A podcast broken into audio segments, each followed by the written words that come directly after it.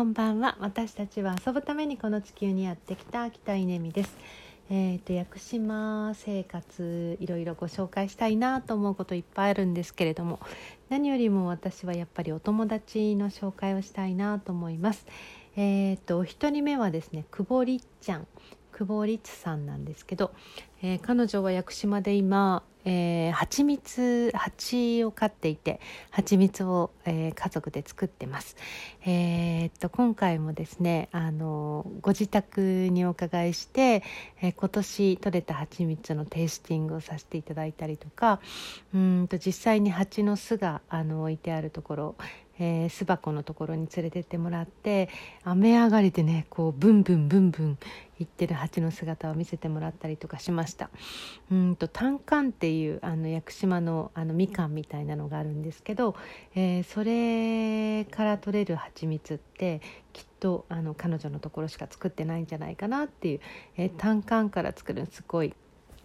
本当に美味しい。なんか思い出すと生唾が出てしまうようなあの美味しい、えー、蜂蜜を作ってる、えー、りっちゃんにと一緒にランチができました、えー、すごい素敵なランチねっていう名前のランチ、えーと、お店を紹介してもらいました、えー、そして、えー、稲見風子ちゃん、えー、風子ちゃんっていうあの名前の通り本当にこう風の子の風子ちゃん、えー、名字がですね稲見さんって言って私も稲見っていうのでなんか親近感が湧くんですけど、えー、屋久島で、えー、っとね、オイルトリートメントの、えー、と講座を、えー、してもらったあまた違う、えー、と優子さんの紹介で、えー、と出会った風子ちゃん、えー、風子ちゃんとはですね実はもうかなり長い付き合いであの彼女が独身えー、の頃から。そして結婚して子供が生まれてその子供が6歳になってっていうですね、えー、だからもうかれこれ10年近い、あのー、お付き合いなんですけど彼女に私は全てを教えてもらいました。うんとビワで作る化粧水とかですね、えー、ハーブで作るハーブティーと、えー、いろんなクリームの作り方とか、えー、クリームってあの保湿クリームですねの作り方とか、えー、教えてもらった、え、若き先生えー、風子ちゃんにもまたお会いすることができて一緒にスムージー美味しかったね、えー、いただくことができました。そして、えー、と今出てきた優子さんですね優子さんは渡辺優子さんは柔らかっていうですね、えー、空港から近いところにあるんだけれどもえー、っと屋久杉、えー、屋久島の地杉を使った、えー、精油を作ったりとか、まあ、さっきの単管から精油を作ったりとか、えー、している、えー、山中の、えー、代表の優子さん。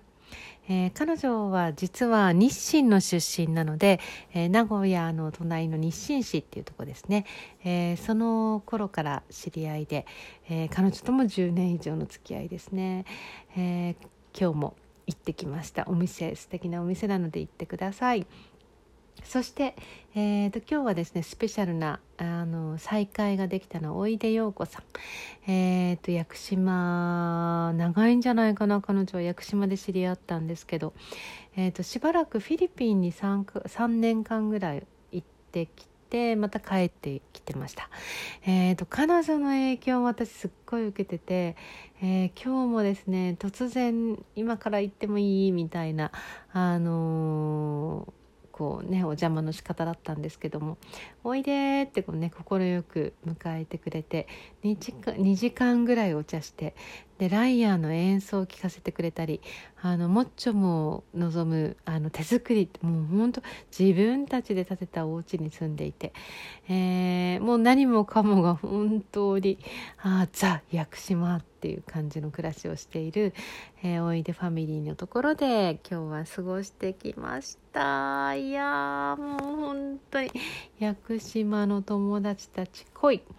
えー、まだまだまだまだあの会いたい人がいるので、えー、またご報告します。